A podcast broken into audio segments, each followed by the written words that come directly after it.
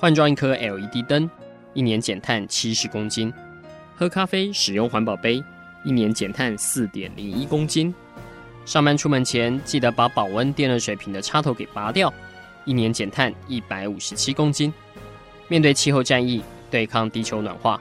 可以是个人的事，更需要政府及企业的参与。台达电子文教基金会邀您一同寻找既能提升生活品质，并可大幅提高能源使用效率的提案。欢迎收听《气候战役在台湾》。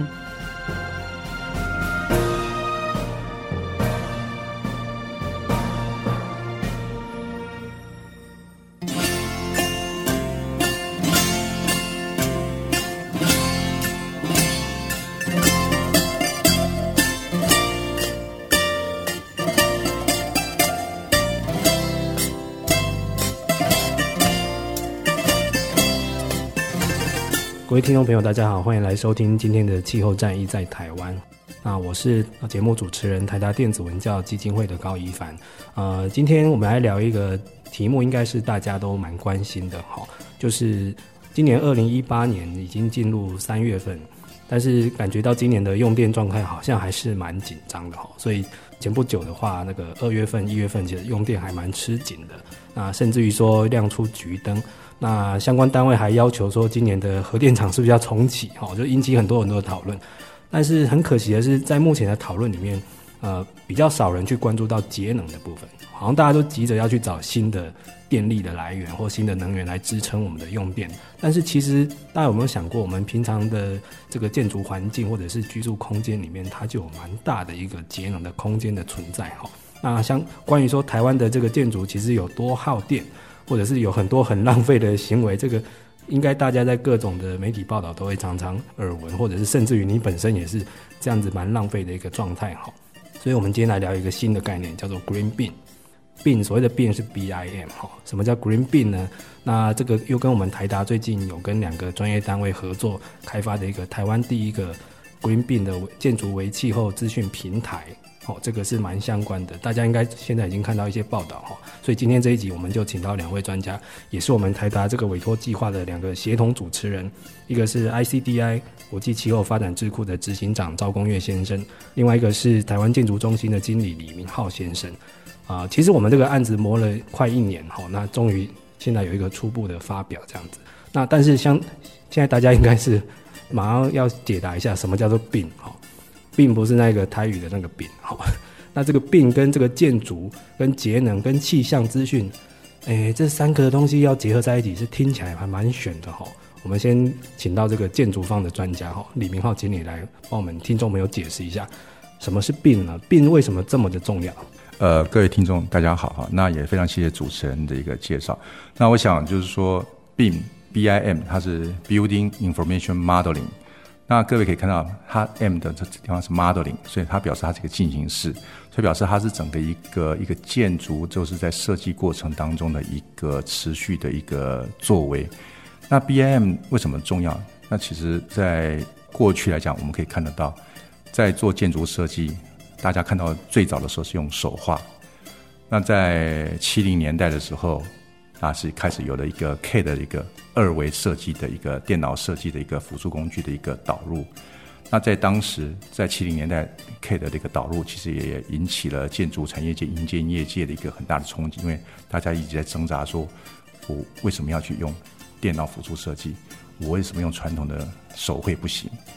那其实不是不行，因为这些都是众多方法里面的一种。那只是到了现在这个年代，更好的电脑硬体设备。更好的软体也都有了，那这时候慢慢的话，3D 的一个设计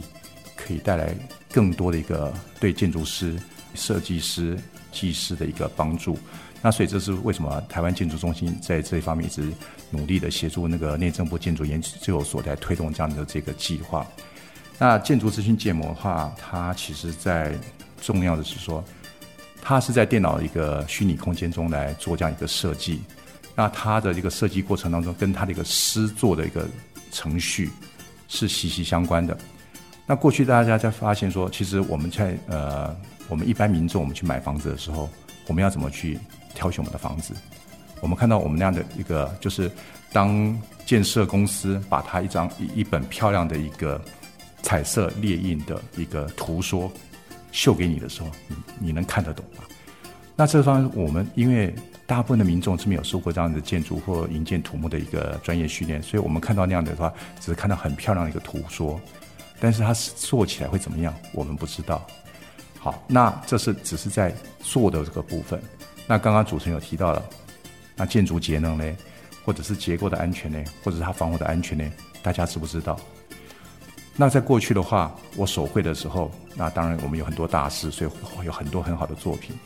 那在二 D 的时候，有这样二 D 的一个电脑的一个帮助，所以这方面的设计也更进步了。但是现在这个这个时代，因为有 BIM 这样一个工具，这样一个这个技术。所以它变成可以协助我们的一个设计的人员，跟我们的一般民众有一个很好的一个沟通的一个管道。试想说，你在设计过程当中，我们的这些业主，我们的一般民众就能了解我未来看到的房子是什么，我能甚至能知道说他这样做的话，对我的一个安全的部分有什么样的影响，对我日后的一些能耗的，就是使用能源的部分有什么样的影响的话，这样会有多大的帮助？那当然，建筑中心也是秉持这样的一个概念，那也很高兴，就是跟那个台达电文教基金会、跟国际智那个气候智库这样来合作来做这样的一个计划。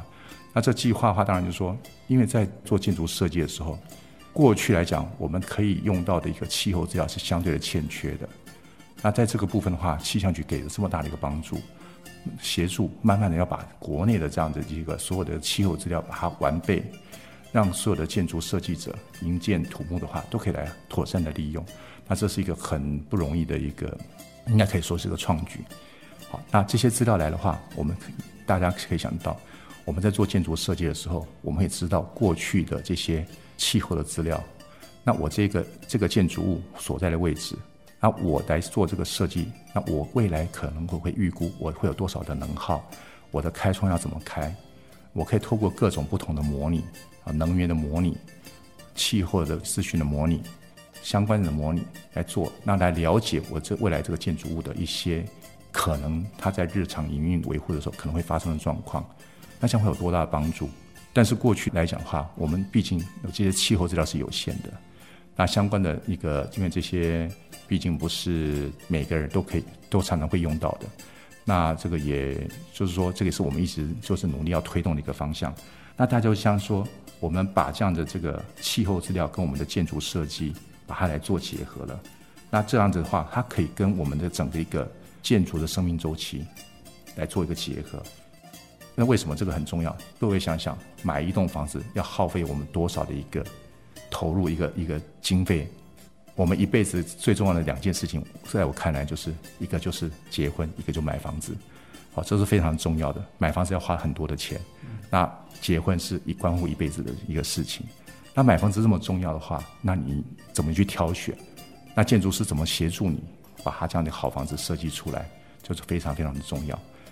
那有这样的更多的一个资料来的话，建筑师可能更容易设计一个好房子。那我们在挑选的时候，我们也可以透过这样子有 BIM 的这样一个三 D 的，我们可以更容易来挑选我未来房子是什么样子，我里面我的一些配备，我的一些动线的规划。我都可以及早的来做一个沟通规划，做一些呃调整。那这样的话，我买到房子是我所需要的。我现在需要的是什么样的房子？那我可以及早的来反映，我可以买挑选我适合我的住的房子。好，那如果这样子的话，那我们挑的买的房子就会不会说浪费了。那买了以后还要做一对很大很大的一个改变装修。那这样的话，改变装修少的话，对整个地球来讲也是一个永续的一个很大的一个帮助。那我们节能的部分，如果也能有帮有有少减少的话，那我想对这个来讲，它也永续来讲也是非常大的一个注意的。好，谢谢李经理的说明哦。所以，呃，其实从刚的这样说明，可以大概了解，其实这个病已经出现蛮久的一段时间了，大概有四四十年左右的这个概念哈。它其实是让建筑从这个平面。二 D 到三 D，而且现在是进入一个仿真的状态。以后可能透过病的这个模拟，以后可能你看到的这个建筑就是一个接近很真实的样貌。重点是它可以预测未来这个可能能源消耗的部分，包括这个物料的控管，还有它整个建造成本，也可以减少很多的浪费跟不必要的错误哈。所以听起来是一个蛮大的革命这样子。只是说它怎么跟气象来做结合，跟甚至于说可以帮助减少能源的消耗呢？好，这个我们先休息一下，下一段我们再来进行访谈。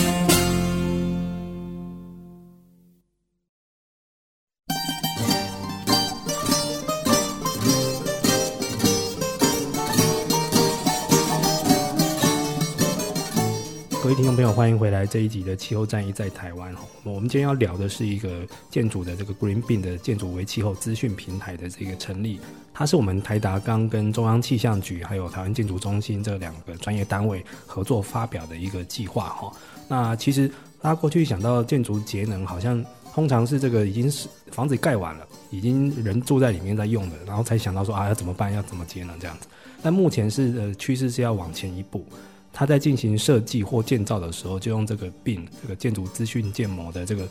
新的科技跟一个新的资讯系统来减少他日后可能的能源的消费。但是呃，要怎么减少呢？其其实这个要必须要跟建筑基地它周围的这个气象状态，或者是平均的一个，不管是温度、湿度，甚至于呃这个风吹日照这些，要全部要融合考量，才不会。呃，以前可能大家可能觉得是瞎子摸象哈，我总觉得这边、呃，譬如说台湾宜兰可能是多雨啦，有什么样的状态，但是那个是你的印象，真实状态是不是这样子？这必须要跟官方的资料来做结合，因为官方像呃台湾在做气象资讯统计最大的单位，当然就是中央气象局。那这些官方资料它呈现的一些真实的状态，如果可以跟建筑设计师在盖房子的时候就先结合起来。哎，这个应该是一个对于减少日后的能耗一个很大的帮助。但是这么做容不容易啊？我们来请这个 ICDI 的执行长赵公岳先生来帮我们解释一下。过去建筑师在应用气象资讯上来说容易吗？呃，各位听众大家好，谢谢主持人介绍，我是国际气候发展智库的执行长赵公岳。那呃，过去事实上呃，当我们长期在推动。相关的气候变迁的调试工作，然后协助呃各领域的伙伴在做相关的这个实际，不管要做节能，或者是说呃相关的这些气候阴影的状态的时候，其实我们会发现很大的一个大家会面对到的问题，或者呃它的一个障碍是，他们对于气象资讯的应用的精准度上面，他们其实。会有一定的落差，好，那就像刚刚主持人提到的，就说，如果今天对建筑师来讲，我要设计一个好的建筑，一个绿建筑，然后理论上它应该要跟环境做融合，所以当我在设计相关的玻璃帷幕采光，然后我可以透过这样的方式节省我的建筑里面的能耗，或者是冷气开放的这个呃温度啦，或者时间等等的时候，过去如果你没有比较精确的资料，你只能够凭印象。好，那也许我就把玻璃呃设计在这个，例如说东方，或者是它尽量避免西方日晒等等。其实过去如果你没有精确的资料的时候，在建筑师它上面做这样的一个设计的时候，其实它是有点运气成分的。所以当我们现在呃到目前这个阶段，其实最近几年 ICDI 在推动的就是希望能够透过智慧城市的这样的一个途径，哦、来。做当我们在处理呃气候变迁以及相关节能减碳时候的一个重要的方法的时候，我们这样的一个呃实现的可能性就有机会了。好，例如说我们刚刚提到在呃前一段的节目里头提到，他们透过在设计的时候，透过三 D 的方式，透过电脑模拟的方式，把它的建筑原型做一个规划时候，呃，我们也跟中央气象局。呃，还有内政部建筑中心这边来做合作，然后把气象的资料做一个呃，以一个气候年的方式，然后整合成一个标准年，透过八千七百六十个小时的详细的气象资料的运用，能够去让他们在做能耗的计算的时候能够更精确化，然后针对他的问题，针对他未来在建筑营运的时候的这个能耗的状态，其实能够做详细的计算，他就能够让建筑设计师在做规划的时候很明确的知道说，当我要做这样子一个房屋设计时候，我现在做这样子的一个不管呃玻璃的位置大小，或者是他在做整个呃内部。能耗的计算的时候，它是不是能够达到预期的效果？我想这样子就会避免掉我们刚刚开始在这一段节目前提到它资讯落差的状态。它不是凭印象，它是凭精确的一个数字来做它的实际的规划。那当然，在采用这样的资讯的时候，我们也必须要去强调，其实每一个气象的模拟的这样的资讯，在未来应用它都有一定的不确定性。哦，所以其实当我们在更进一步来讲，除了设计以外，其实在营运的时候，如果我们能够透过其他的 sensor，当我们要运用这样的方式的时候，其实很重要就是你要有 sensor，你要把营运的这个数字也能够融入到你未来的运作里头的时候，那你更可以达到相关节能以及呃，透过这样的方式达到气候调适的一个效果。对，其实呃，现在也不只是说在这个做节能减碳或者是减少能源消耗，就算在建筑的防灾跟调适方面也是非常需要气象资讯。怎么说呢？其实现在大家都知道极端气候其实是蛮严重的哈。那可能过去你觉得这个以前老一辈传下来的这个气候知识，或者是一个譬如说啊极端天气的这个灾害的强度，大家应该现在常常在媒体上看到什么百年一遇啦、千年一次的什么很大的天气灾害，但是。这样子的东西，在过去一二十年的气象统计，其实是不是越来越频繁了？所以，包括这个建筑要盖得多坚固，或者是能不能抗这个强风，它这个过去一二十年曾经发生最大的强风，或者是这个水灾的状况是怎么样子？其实这必须要有一个精确的统计哈，不然真的有时候盖出来的房子会觉得，哎，怎么完全耐不住极端气候，或者甚至于像刚刚赵执行长他所提到的哈。你连这个日照方向都搞错了，这以后这个整天就是一个西晒的状况，或者是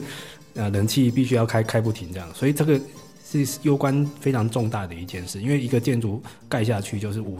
五六十年的事情，甚至说在欧美看到它才很多是百年的建筑，它有没有办法撑过百年，这是一个很大的思考。那台湾现在针对建筑的这种防灾应变的要求，其实。经常是因为灾害而来的，但其实那都灾害发生后的事，包括说最近的很不幸的花莲的地震的消息哈。但是以后能不能提前去预测，或者是啊、直接用最新的 Green Bean 的这样的一个系统，把气象资讯给融入这样子？那不过我先知道一下，这个赵执行长刚刚有提到一个专业名词叫做标准气象年哈啊，我猜这个应该有些听众朋友是不清楚的，可不可以跟我们听众朋友先深入解释一下？然后其实标准气象年其实政府以前有应该有在做嘛哈，那但是我们这一次这个跟台达的合作计划是不是有给他做进一步的升级或翻新这样子？是，我想呃刚刚有提到一个部分，就是当我们在融入相关的气象资料的时候，事实上。呃，你必须把长期的气象资料的情形，它的相关的参数都考虑在内。好，所以当我们在过去透过这样的资料演绎的时候，其实我们先抓一个气候年，就是一个三十年这样的一个一个时间长度，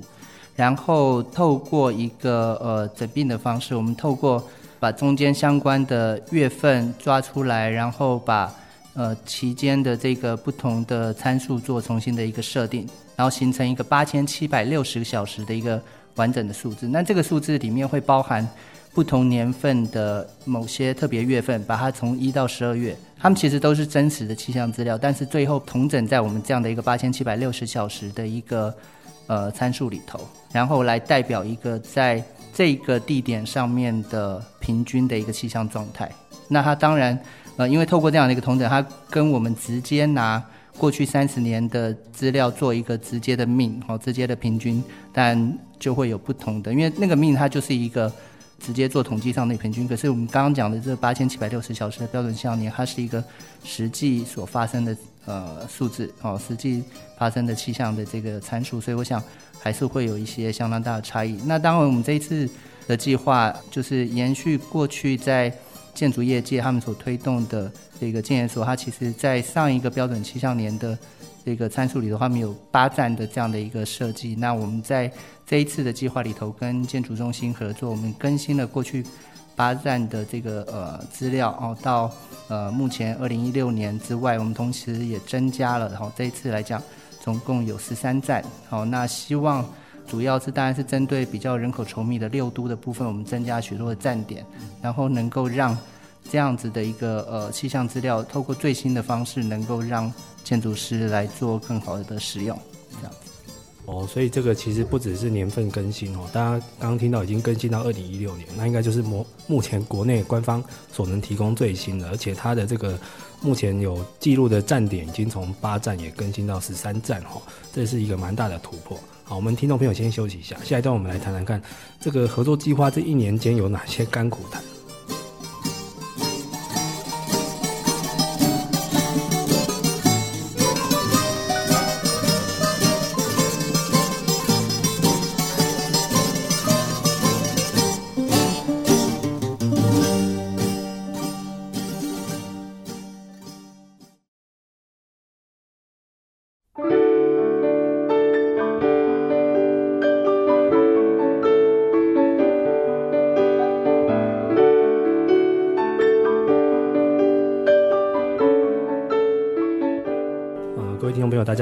回来。今天的气候战役在台湾哈，我们今天要聊的是一个 GreenBeam 建筑为气候资讯平台。这个是由我们泰达跟这个中央气象局还有台湾建筑中心三个单位一起合作推动的。那目的是希望让台湾的建筑师以后在考量这个建筑设计的时候，可以优先把这个气象资讯，尤其是我们官方已经有统计的这个最新最及时的哈。这个标准气象年的资讯呢，可以把它同整考量在内。那我们也发表了一个网站，是公开让大家去使用的哈。其实这个东西在国际上已经应用是蛮普及了，尤其是很多欧美国家，甚至于其实我们在做这些计划。资料整理的时候，发觉哇，这个对岸中国大陆也是动作非常非常的积极，因为中国大陆自己也了解，他们是现在应该也是全世界最大的建筑市场，哦，每年这个盖的新房子不晓得多少，那他们也是很想要在建筑部门做节能减碳，所以他们在倡导 Green Beam 哦，这个建筑资讯建模，这个也是不遗余力啦，也令我们觉得非常的汗颜。其实台湾应该要赶快积极直追哈，只是呃。蛮想了解说，其实既然政府已经有在做，像刚刚其实这个赵公岳执行长已经有在说，其实政府以前有也有在统计，有在公布我们的标准气象年的资讯，让建筑师们去使用。那但是其实究竟在业界在使用上，是不是有一些什么样的难度呢？譬如说，他们是不是在自己的应用分析软体上不太容易吸收这些资讯，或者是说大家习惯的作业模式是不太 容易把病考量在内的？我们就请李经理来回答一下，台湾的建筑师们在应用这个 Green Beam 的意愿上好不好？然后困难是什么？呃，谢谢主持人。好，那 我我想刚刚提到一个重点啊，其实刚刚有提到，在七零年代从手绘到呃电脑的 K 的辅助设计，在那个年代其实就已经是一个蛮大的革命。那其实很多人反弹，很多不愿意呃参与。那讲难听点，就是说他不愿意就范哈。但是这个是一个时代的一个趋势，一个变迁。那在这几年来讲哈，我想其实可以看得到，就是说，BIM 这样这个技术，那当然它牵涉到一些软体，其实更重要它是建筑师设计或者应呃技师的设计的一个流程程序的一个改造。当讲到改造这个两个字的时候，我想那大家就可以理解，其实可能会碰到蛮多的一些反弹，因为这毕竟就是说。我们传统的一个设计流程，啊，那在建筑设计、在呃结构设计等等，在机电设计，我过去就是这样做，我现在为什么要改变？那政府部门又什么样的诱因来协助他们来做？因为其实像前年我们去新加坡考察，新加坡政府大概是八年变了差不多好几亿的新币来做这件事情。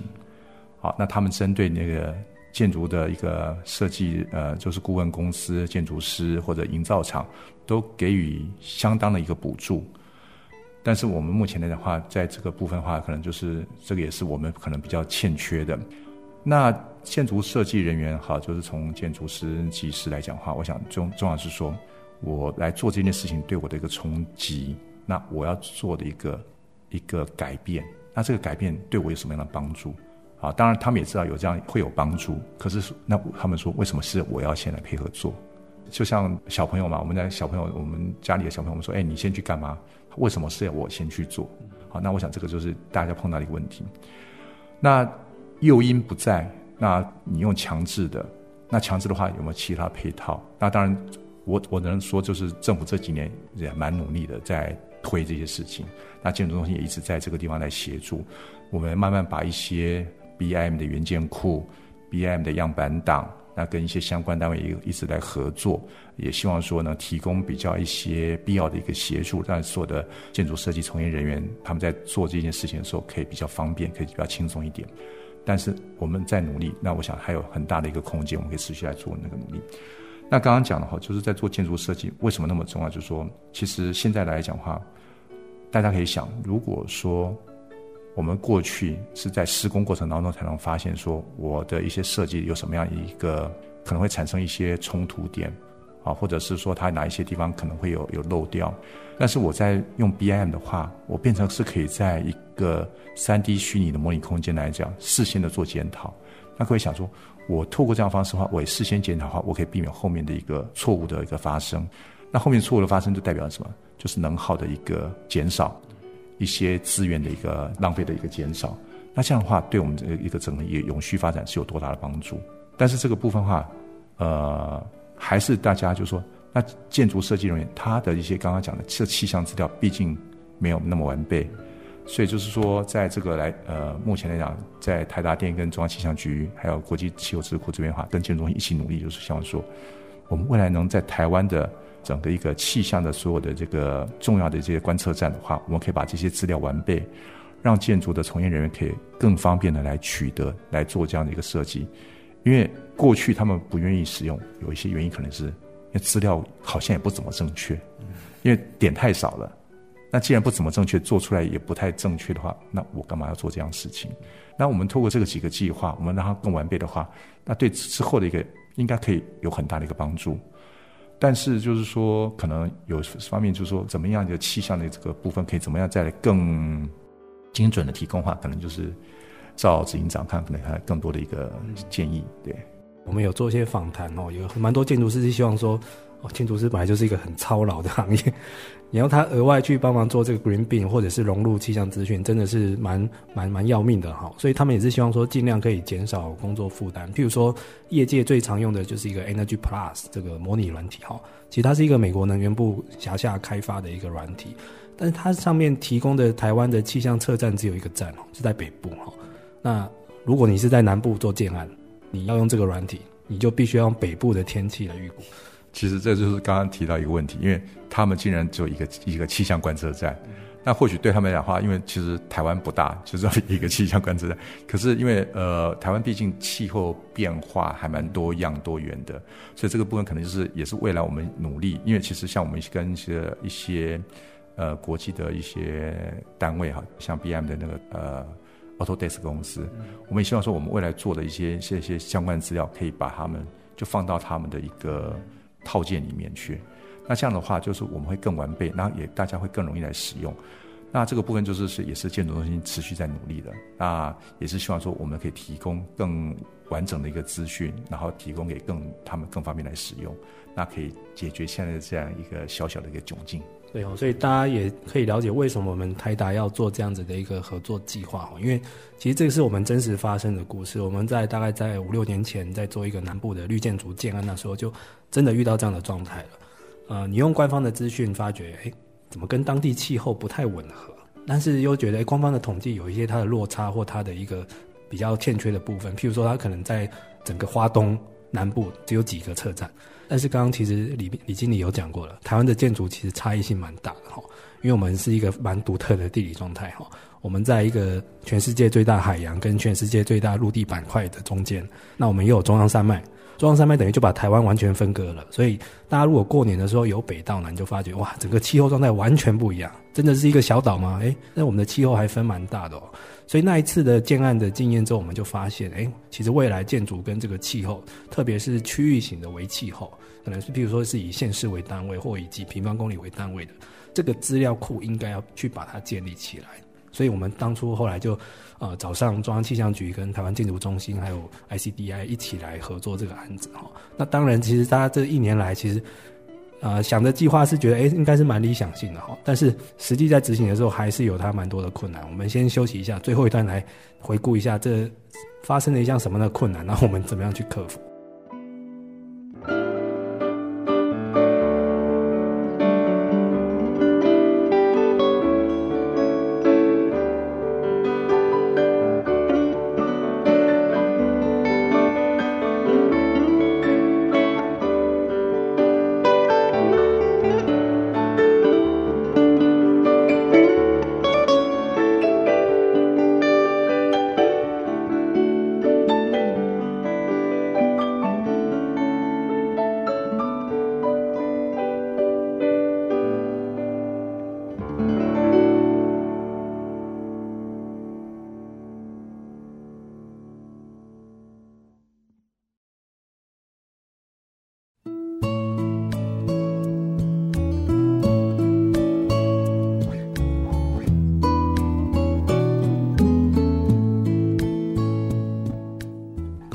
大家好，欢迎来收听今天的气候战役在台湾。我是主持人台达电子文教基金会的高一凡。我们今天邀请到的是两位专家，一个是 ICDI 国际气候发展智库的执行长赵公岳先生。另外一位是台湾建筑中心的李明浩经理。那这个是因为我们刚发表了一个台湾第一个 Green Bin 建筑为气候资讯平台的这样的一个计划哈，希望让这个建筑师们更加去广泛运用我们的这个官方统计好的这个气象资讯哈，让它在一个设计建造的时候就可以融入这个当地的气候状态哈，以后减少这个建筑在开发过程中的一些物料的浪费或成本，甚至于是未来的能源消耗的状态哈。那刚刚前面的节目，我们大致有跟听众朋友们讲过一下，就是这个 Green Bean 的整个由来啦，还有它的一些功能啦，跟我们为什么当初要做这个计划的初衷哈。但是其实这个听起来都蛮理想性，诚意甚高哈。然后大家也觉得这个欧美国家、先进国家都用得很好了，我们台湾应该也可以马上 follow 来使用哈。但是实际状况并不然哈，因为这个计划一开始遇到的就是一个人力的问题。怎么说呢？我们这个计划必须要找懂两种专业的人。这个懂建筑的，也懂气象的，哇，这两群人要兜起来可是不容易。我们请这个计划的协同副主持人赵公岳先生先来分享一下，当初这个找人好像就找蛮久的。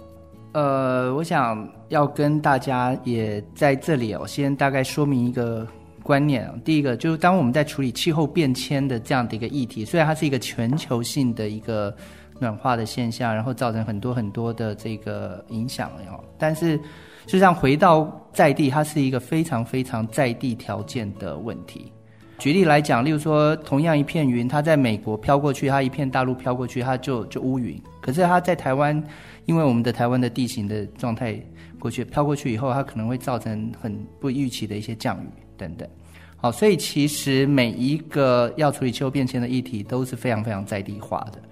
所以刚刚前一段节目提到，就原来美国那边所发展出来的软体，它的相关气象资料，事实上没有办法完全用在台湾的建筑设计里头，所以我们必须透过台湾的很实际的在地的这些官方的气象资料来做我们相关阴影的设计。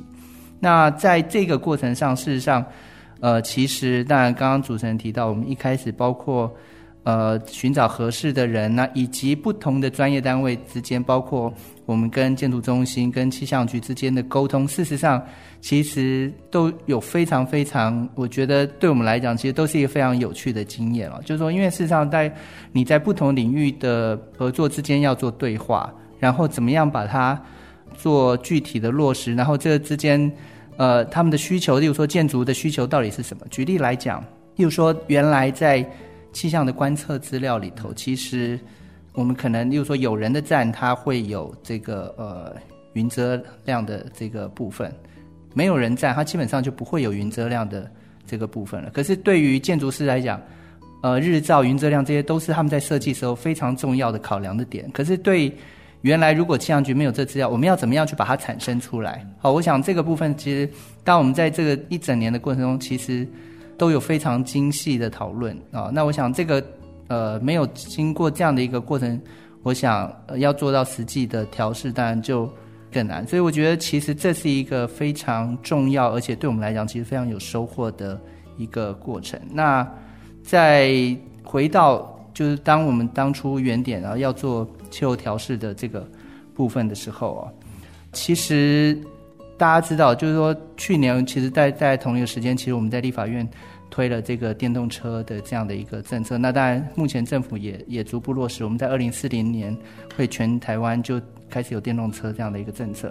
那接下来其实就很重要，就是建筑节能。好，我想纽约已经很正式的宣布它建筑节能的这个部分了。所以其实这个也是当时我们跟台达电基金会，然后建筑中心一起来共同推动这样的一个呃节能目标的一个很重要的想法。那在这计划中，其实呃我们当然跟建筑中心跟气象局合作，然后也找了前台大的副校长。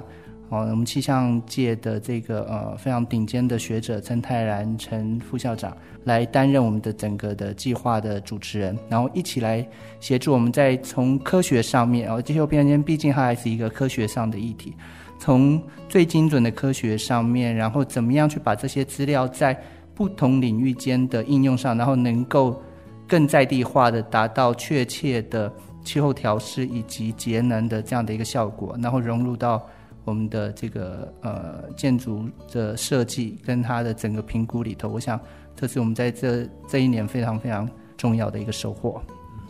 对，其实呃虽然是短短几句话，但是大家应该可以想见这个两种专业之间的一个磨合哈。其实我们也有去拜访一些实际在台湾有在应用这个 Green Beam 系统的建筑师哈。他说，其实以前是哈，有点像派工程师、派工程师或工读生去气象局拿资料哈，那个要先做申请登记哈，下载下来，然后再送回去事务所，然后再还要做资料转化，然后有些不容易转化哈，因为他们必须要套用到建筑师他们惯用的分析软体去，没办法转化怎么办呢？真的很可怜哈，要用手直接打下每一笔每一笔打进去。这个如果大家想象，我们一个标准气象年是八千七百六十小时。那可要打多久？所以，我们其实这个计划是有想要解决这样的问题，让建筑师更容易、更有意愿来使用。那大家想想看，如果台湾的建筑部门一年耗电量这么大，我们只要用 Green Beam 来事先来做预测，其实节能的量应该是相当的可观哈。我这边先做一个简单的分析，让大家知道哈。这个根据二零一六年台湾的整个用电量哈，光住宅跟服务业的部门，因为这两个应该都是以建筑为大宗哈。加起来就用了九百六十五亿度的电，哈，相当于占当年度大概接近四成台湾的用电量。那大家想想看，我们如果可以只要省个几趴，省个五趴好了，省个五趴就快五百亿度电，哈，这样子的状态就可以帮台湾减少很多这个缺电的一个恐慌的情绪了，哈。不过我想还是要必须要请教专家，因为到底 Green Beam 的威力是不是这么强大呢？呃，李经理，这个你觉得我们的建筑依照台湾目前的用电状况？整个五趴应该不是很困难的事情吧？呃，这个部分哈，我想从政府过去在推绿建筑来讲的话，应该已经看到一定的这个绩效。那所以可预期的应该是省个五趴，应该不是困难的。那这个我想，但是还是更多的努力要持续的投入，无论是我们政府部门或像我们这样的一个呃非官方的组织，那还有我想最重要是我们的一般民众。啊，那大家一起朝这个目标来努力，可能才可以把这样这个目标早日达成，甚至是超标。是，其实呃，这也是我们台达这个计划的一个用意哈，因为其实我们过去一直在做绿建筑，我们现在已经累积超过二二十五栋了哈。呃，公司这边应该朝第三十栋在迈进这样子，但是以前我们必须要承认，就连我们自己以前也很难考虑到事先的气象状态，因为我们以前自己在寻找气象资料就发觉，哎。这中间有蛮多的落差或者应用上的困难，所以这个变成是有点我们台达在迈向下一阶段的未来的绿建筑，要结合 Green Beam。这其实我们是率先啊、把这个我们出一出一点钱，然后找专业单位一起来投入，把这个资料库建立起来以后，更方便大家来利用这样子哈。所以这算是一个蛮否社会公益的状态，也不是为了我们自己这样子。重点是大家想想看，就是每年大家都觉得电力吃紧了哈，那但是我们每天都生活在建筑空间里面，我们其实多少可以做一点贡献。那更重要的是建筑师们，其实他们是一个台湾非常重要的角色。台湾的建筑节能，不管是新盖或者是旧的要改造的，未来能不能把这个耗能量降下来，真的是现在最新的武器就是 Green Beam 这一套系统。好，那我们最后这边再请那个我们的赵执行长来讲一下这个计划未来有没有一些什么样新的动向呢？好，谢谢主持人。我想刚刚在之前的这个节目中也提到哈，就是我们第一阶段呃，从八站到十三站的这个资料，然后提供呃非常详细的在六都里面的这个呃车站资料，能够让建筑师做使用。那第二阶段的部分，我们当然呃持续的希望能够。扩大哈，将十三站再更扩大到二十六个站哦。那呃，这其中不只是在台湾本岛，也包括呃离岛的部分。呃，希望能够更全面性的让每一个县市几乎都有一个站点，能够有代表性的这个呃气象资料，能够让未来的建筑师能够做一个公益上面的使用，然后也提供。在未来的这个呃台湾的建筑业界，能够大家一起来努力，来达到这样的一个节能的一个效果。好，那今天也谢谢两位来宾哦。那大家如果想要知道更多 Green Beam 的讯息，请你直接上网 Google 用 Green Beam G R E E N B I M，或者是建筑为气候资讯平台，这个马上就可以看到台湾目前政府有答应，然后跟台达合作公开的这么多的气象资讯。那未来。应该会涵盖到本岛哈，所以或许我们在 Green Beam 的刚开始的进度上是有点落后国际，但是未来或许我们是国际上这个 Green Beam 的资料密度最广的一个小岛。好，那也今天谢谢两位来宾来到我们节目中，各位听众朋友，我们下次再见，拜拜。